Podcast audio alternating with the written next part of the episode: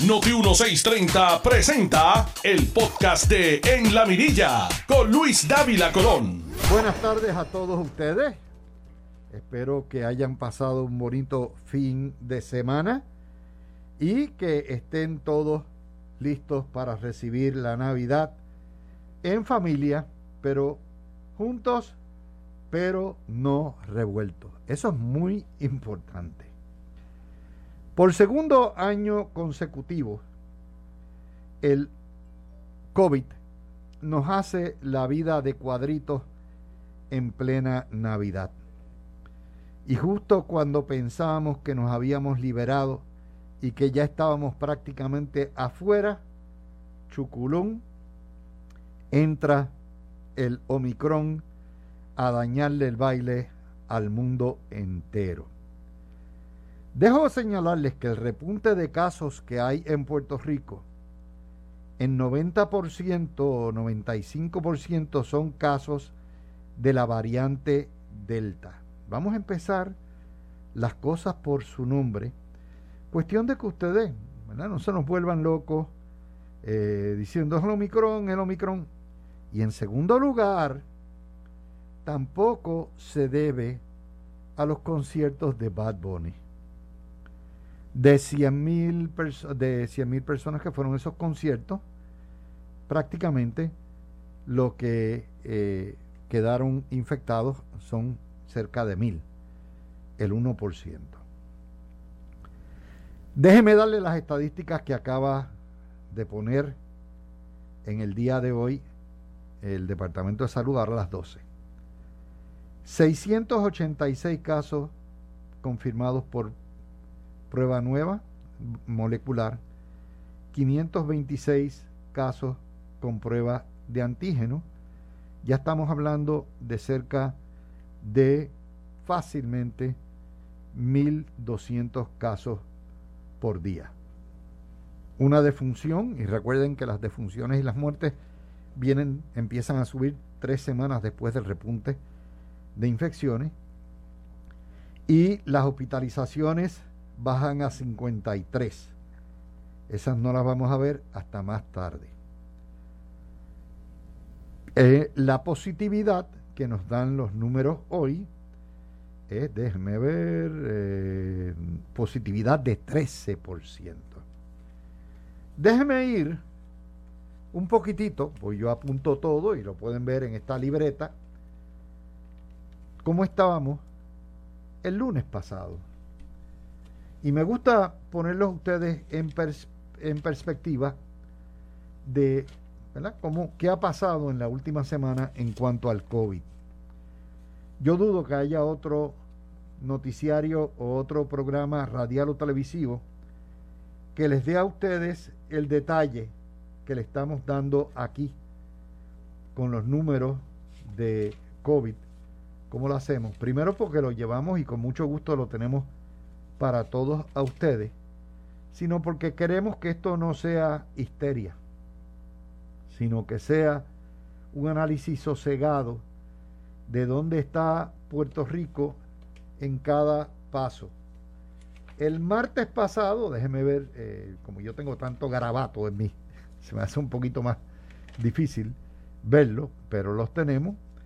Eh, el martes pasado, eh, de hecho, si ustedes quieren encontrar las cifras exactas, pueden accesar a ojoalmedio.com y van a tener una buena idea de cómo hemos ido retrocediendo en cuanto al COVID y cómo van los números, porque eso les va a dar una idea. El jueves, es más, no voy a ir ni al lunes, el jueves, viernes, sábado, domingo, lunes, hace cuatro días, las pruebas por PCR eran 55, hoy son 600 y pico. Y habían 58 hospitalizados que son como ahora, pero la positividad el jueves pasado estaba en 3.26, hoy es 13. En cuatro días la positividad prácticamente se ha Y estamos hablando de palabras muy serias. pero sin alarmarlos. ¿Qué está pasando hoy que ha ocurrido esto? Bueno, número uno, el Omicron hace estragos en todo el mundo ya. Europa está al frente de nosotros un mes. Sudáfrica, donde se detectó por primera vez la variante, está al frente de nosotros cinco semanas, pero en Sudáfrica ya han empezado a bajar los casos. ¿Ok? Pero para Estados Unidos y para Puerto Rico lo peor está por venir porque todavía eh, la variante Delta es la que hay. ¿Cómo estamos en comparación con otras jurisdicciones? Florida tiene 30 mil casos esta semana. Si usted lo divide, Florida está viendo cerca de 3 mil casos. Nosotros estamos viendo 1.200 casos positivos, lo que quiere decir que nosotros tenemos una quinta parte de la población de Florida, pero nuestra positividad está por arriba. De hecho, la positividad en Florida es 5.4%, la de Puerto Rico 13%. La Universidad de Florida pronostica que eh, para febrero Florida estará reportando con ya la variante Omicron dominante 40 mil casos diarios. 40 mil, no 3 mil como hay ahora, 40 mil. Y básicamente el doctor Fauci, que es el epidemiólogo de eh, Estados Unidos, lo que nos está diciendo es, prepárense que la mitad de enero y febrero va a ser caña de mono. Un estudio del Imperial College en Gran Bretaña nos dice que el Omicron es tan duro como el Delta. Lo que pasa es que en Sudáfrica la mayoría de los contagios, por no haber estado vacunados, fueron en las edades jóvenes donde da menos duro. Los Países Bajos y Dinamarca declararon un confinamiento estricto, es decir, volvieron a los lockdowns. Ni Estados Unidos ni Puerto Rico van a volver a los lockdowns porque ya aprendimos eso. El lockdown no hace nada. Lo que va a ocurrir, el lockdown nos metió en la recesión y depresión, en la inflación en cierto sentido en la falta de personal. Es que las empresas tienen que adaptarse y los gobiernos a trabajar y a sobrevivir con el COVID. La ciudad de París canceló la despedida de año la ciudad de Nueva York está considerando hacer lo propio con la despedida de año de Times Square. La cadena CNN regresa a trabajar en remoto y la CDC y todo el mundo están recomendándole a todas las empresas que le digan a sus trabajadores que volvamos a trabajar en remoto desde las casas. Los números, de hecho hay dos senadores, Elizabeth Warren y Cory Booker, que dieron positivo y los dos tienen las tres dosis. Pero lo tienen leve precisamente porque uno de los beneficios de las vacunas es precisamente que no te da tan fuerte. Ahora, este, este dato, eh, y de nuevo es de Florida, pero en Puerto Rico tiene que estar igual porque eh, tanto en Puerto Rico como Florida no es el Omicron el que domina, sino es el Delta en todavía en 90% de los casos más. Uno de cada tres casos en Florida es de infección irruptiva. Irruptiva. Y a mí me gusta hablar en castellano porque yo amo mi lenguaje. Por lo tanto, ustedes dirán, ¿qué diablos es eso de infección irruptiva? Sin booster o sea, sin el refuerzo. Una infección irruptiva es, ¿verdad? Aquel que se infecta teniendo las vacunas, la dosis de dos vacunas, se llama en inglés breakthrough cases. Breakthrough cases, pero como aquí hablamos mayormente español, se llama infección irruptiva. Y si una tercera parte de los casos en Florida en la última semana son de personas que se vacunaron. Entonces, eso nos dice que el Omicron en su mayoría puede, puede, puede no, hace, evade las defensas en muchos casos. Claro, si usted está triplemente vacunado, las posibilidades de que usted se vaya para la tumba son mínimas. Las posibilidades de que vaya para un hospital lejos de su familia, mínimas. Pero claro está, si usted ya está en las edades más vulnerables o está inmunocomprometido, entonces las posibilidades suben. Dice otro estudio que salió este fin de semana en el American Journal of Medicine, que el llama, la famosa Journal of American eh, Medical Association, que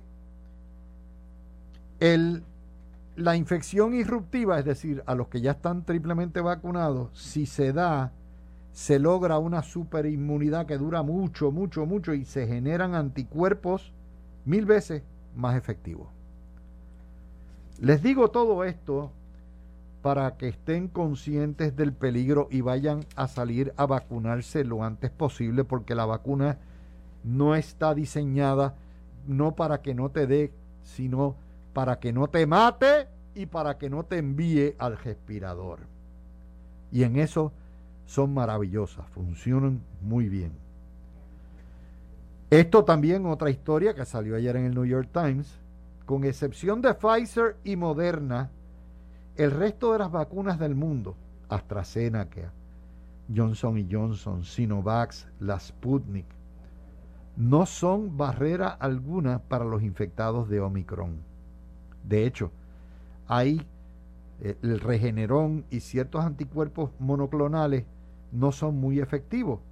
Hay unos fármacos que sí lo son, que es el Paxlovid, que es 94% efectivo, pero eso es después que te da y si te la administran en los cinco días que lo tienes, te rompió. Y el Sotromibab. Les digo esto por dos razones. Porque en Puerto Rico hay escasez de esos medicamentos. De hecho, hay escasez hasta de Tamiflu. Usted trate de buscar Tamiflu en una farmacia y good luck with that. ¿Por qué? Porque un montón de gente no se vacunó y ahora están la doble, el doble golpe de nuevamente el virus del COVID y el, eh, lo que es la influenza. También le tenemos que decir eso para que ustedes sepan. ¿Qué es esto? ¿Pasar y corriendo y cerrar? No. Mi recomendación es la siguiente.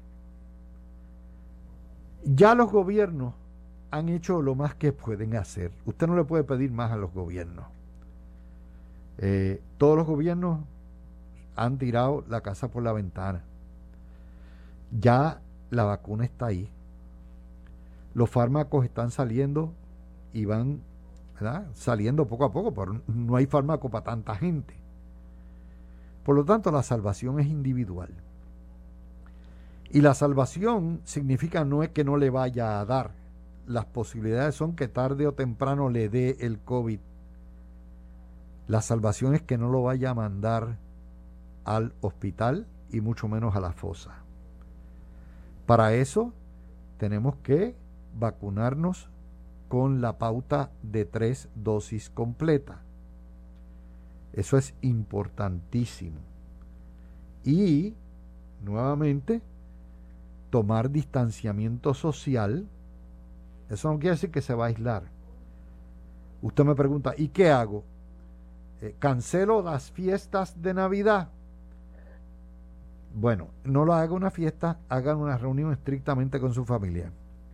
Número dos, garantícese que todo el que vaya, hágala afuera, en la marquesina o en la terraza, no adentro. Número tres, busque una garantía, ¿verdad? De que todo el que entre a la fiesta esté o doblemente vacunado o triplemente vacunado. Y si usted puede, hágase la prueba. Pero hay otro problema más que les tengo que indicar que la prensa no ha buscado, pero que yo, por ya oyéndolo este fin de semana, tampoco, de hecho, las pruebas valen 40 billetes si usted las compra en una farmacia. El problema es que también hay escasez de pruebas. Y esto es algo que el gobierno Biden ha fracasado, porque el gobierno Biden debió haber tenido regalado pruebas caseras para todo el mundo. Porque mientras más rápido usted responda y sepa que lo tiene, más rápido se puede aislar y cuidar. Y eso es importante, pero eso es otro de los huevos que ha puesto Biden en el manejo de esta crisis. Y es bueno que ustedes lo sepan. Así que en Nochebuena y en Navidad, abran los regalos en la marquesina o afuera. Número dos, en vez de invitar a los primos, a los tíos, a los vecinos, hágala estrictamente con su núcleo familiar. Número tres, todo el mundo vacunado. Número cuatro, use mascarillas todo el tiempo. Si tiene que entrar a la casa para, chequear el arroz, para buscar lo que sea, cuando entre a la casa póngase la mascarilla. Preferiblemente mascarillas N95. ¿Ok? Si utilizan las mascarillas 94 o menos, que son las regulares, póngase dos pliegos. Este programa los trata de cuidar a ustedes porque ustedes desde que me están escuchando el año pasado, que yo empecé con mis transmisiones en la covacha, dos meses antes de empezar el COVID, yo he venido insistiendo y dale Juan el canasto y teque que teque y teque que teque. Y yo quiero a mi audiencia enterita aquí. Y por eso le he dedicado media hora a esto. Esto es serio. Esto es un esto es el, equivalente de una invasión en todos nuestros hogares. Que vinieron los marcianos y se metieron, pues aquí es el COVID. Esto es un asunto de seguridad nacional, es un asunto de seguridad doméstica, es un asunto de seguridad nacional. Y ya en la segunda Navidad ya podemos manejarlo sensatamente, sin histeria, sin distanciamiento. Finalmente al gobierno, que obviamente la prensa le va a echar la culpa por todo, lo único que podemos decir es sigan al pie de la letra las recomendaciones de la coalición científica. La coalición científica es un grupo de profesionales íntegro que sabe lo que está haciendo. Y la coalición científica, nuevamente, es nuestro mejor amigo aquí, al igual que los que nos están vacunando y todos los que nos sirven en los hospitales y nos están escuchando. A todos ustedes, mi abrazo, mi admiración y mis mejores deseos de que la próxima Navidad sea libre de COVID. Vamos a hacer la pausa y regresamos. Tú escuchas el podcast de En la Mirilla con Luis Dávila Colón por Noti 1630. De vuelta con ustedes, mis amigos, en esta edición número 87 de La Mirilla. Hoy 20 de diciembre. Y tengo dos temas más que recorrer. Voy a, estar con la licenciada Ana Quintero analizando. Pero hay dos cosas más que quiero señalarle. Ayer Chile se convirtió en el tercer país de Latinoamérica que en los últimos seis meses vota voluntariamente por candidatos y partidos comunistas. Esa ha sido la tragedia de Chile, pero es parte de su soberanía nacional. Y los que creemos en la democracia, creemos en la democracia en las buenas y en las malas.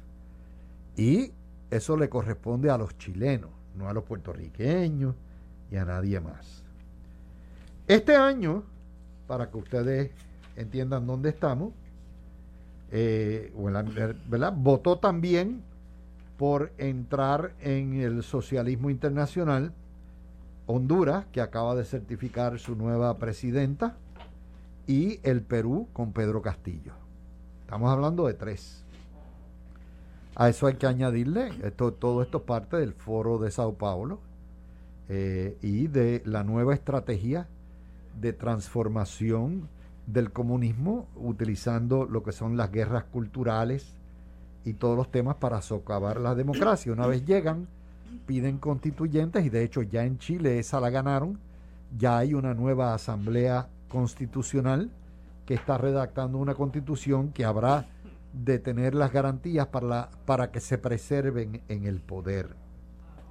Ayer Gabriel Boric, un joven revolucionario de 35 años, que lideró eh, en el año 19 las protestas de la revuelta en contra del gobierno chilena chileno, del presidente Piñera, mientras Puerto Rico estaba pasando por el golpe de Estado contra Ricardo Rosselló, Chile estaba también revuelto. Ustedes recordarán, lo habíamos analizado para ustedes, y aquellas aguas trajeron estos lodos.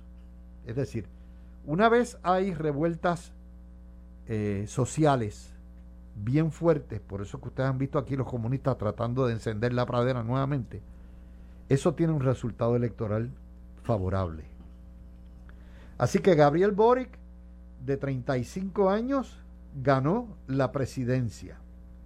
Y ahora Honduras, Perú y Chile van a votar, como les digo. Hubo alguien en un comentarista venezolano que dijo que en Latinoamérica no aprendemos del pasado y que nadie aprende del socialismo ajeno.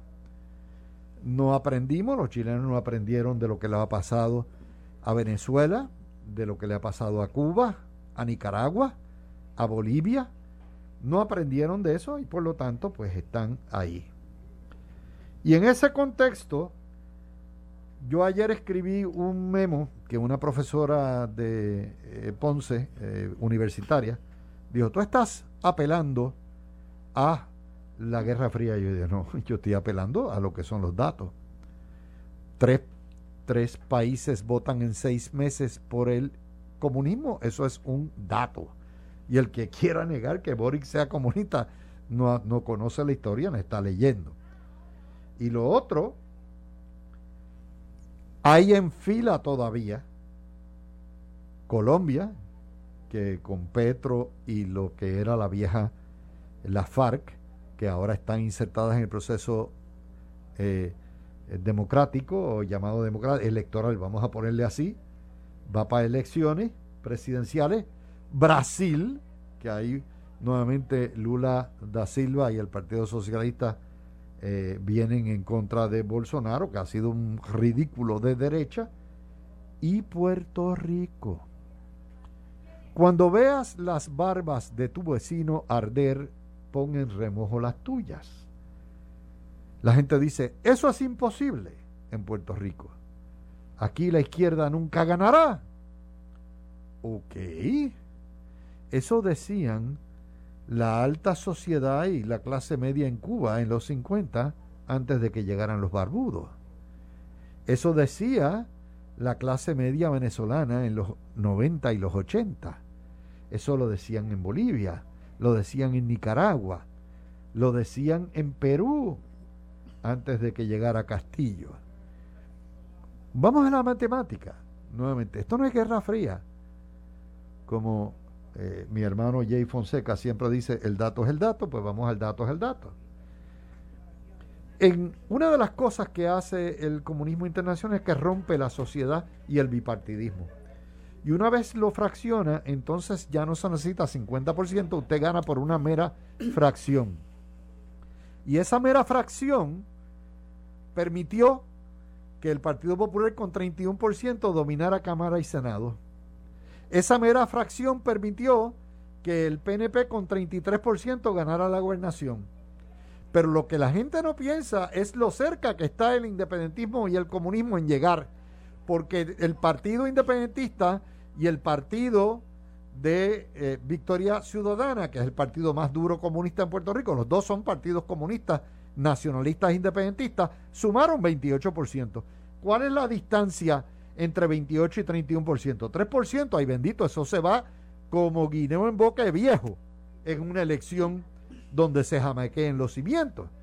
Y si hemos estado viendo, una de las cosas que está ocurriendo aquí es que poco a poco se va erosionando eh, se va erosionando lo que es, ¿verdad?, eh, la, la, situación eh, de la confianza en las instituciones. Eso es parte del proceso. Así que duérmanse de ese lado. Si ustedes piensan que aquí nunca va a llegar el independentismo por la cocina, porque todo lo que tienen que hacer es que el PNP y el PPD se fuñan, cojan cada cual veintipico por ciento, haya una alianza de los partidos independentistas y que controlen no solamente Cámara o Senado o una Cámara, sino que también puedan ganar la gobernación. Todo es posible, como decían en mis tiempos, en la dimensión desconocida. Y la política de estos tiempos es dimensión desconocida. Así que, Ana, empezamos con esa. Buena, feliz Navidad. Feliz Navidad a ti y a todos los radioescuchas. Mira, eh, la, empezamos eh, con el tema que trajiste en un principio, y voy a hacer un caveat bien pequeño, eh, con relación a Sudamérica, eh, todo esto es histórico. Perdóname un momentito, que tengo, obviamente, tengo que anunciar aquí, obviamente, que Adriel Toyota se encendió la fiesta en Adriel Toyota con las ofertas navideñas. Ven y busca tu modelo Toyota con pagos desde 1.29, 129, 129 pesitos en el Corolla 2022. Sí, y tienen los modelos nuevos. Está la RAV4 con pagos desde 200 dólares y pagos desde 290 en la nueva Tacoma 2022. Sí, vienen completa con los chips también. Además, solo por esta semana tenemos también cero pagos hasta marzo 2022. Bonos de hasta 5 mil dólares APR de 2.98% y mantenimiento gratis en los modelos Tundra, Camry, Highlander y Runner. Aprovecha y visítanos en Adriel Dorado, Río Grande o Barranquitas. Aquí somos Toyota. Llama hoy al 787-419-1000.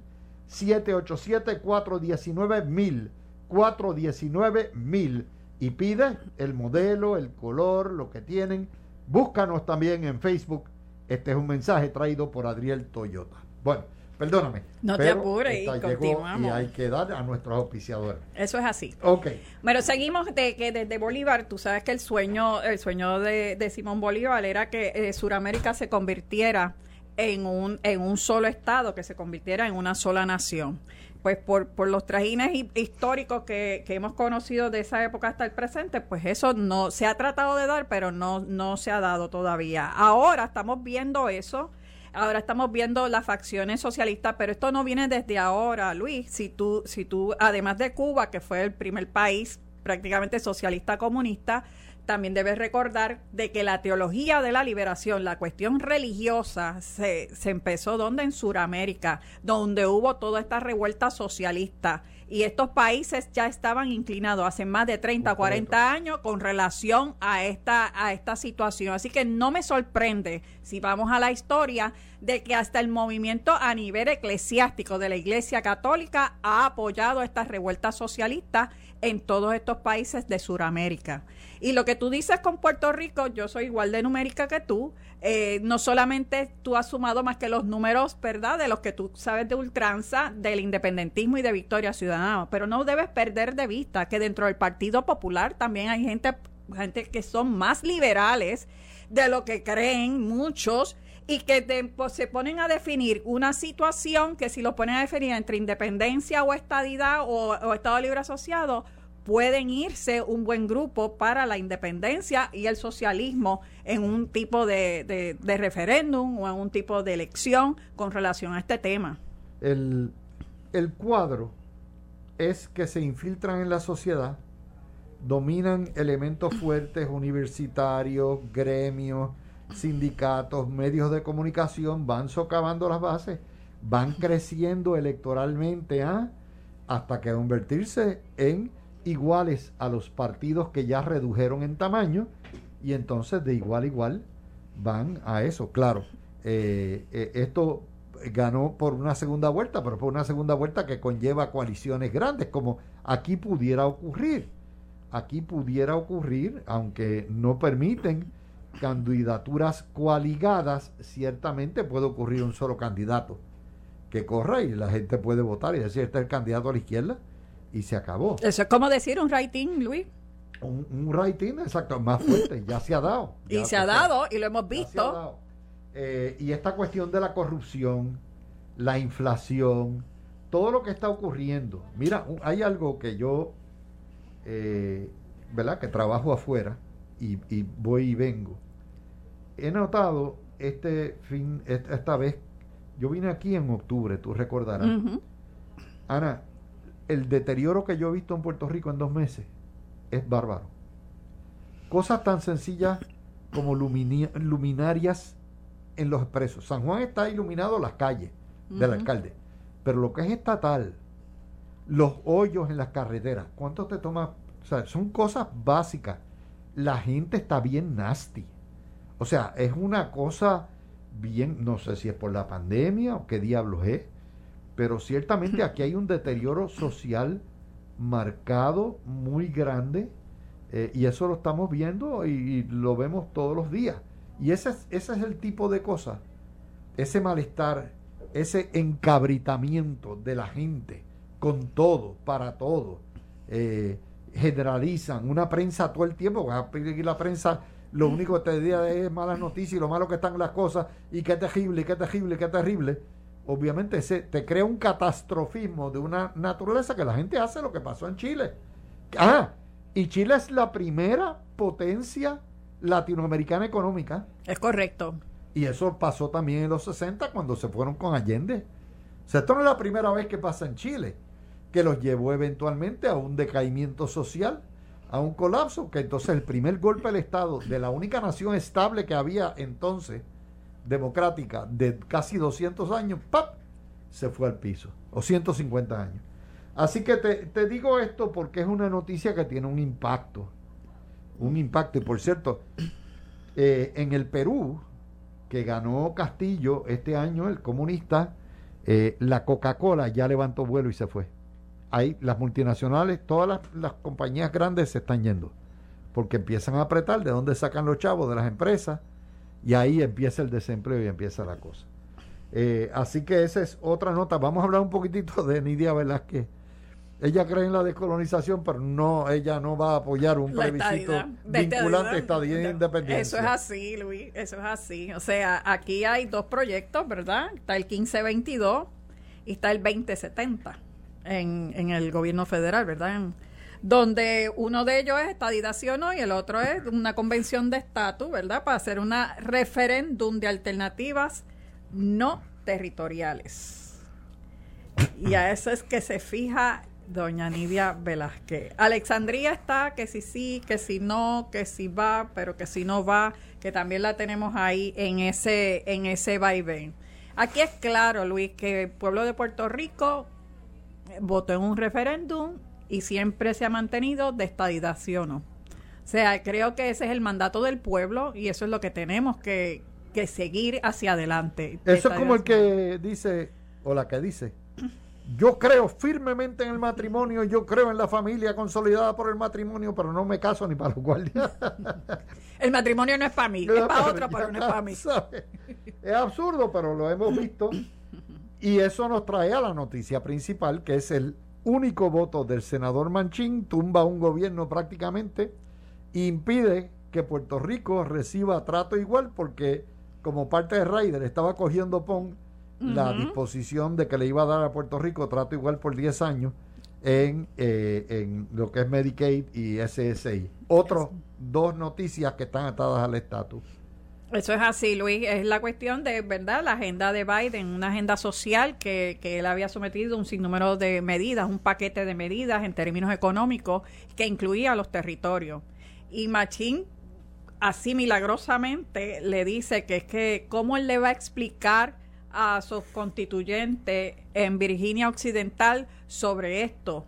Porque Virginia es uno de los estados más pobres, ¿cómo él, le va, ¿cómo él le va a decir a ellos que le vamos a dar dinero a los territorios y ese dinero me lo pueden dar más a mí, a- al estado de Virginia?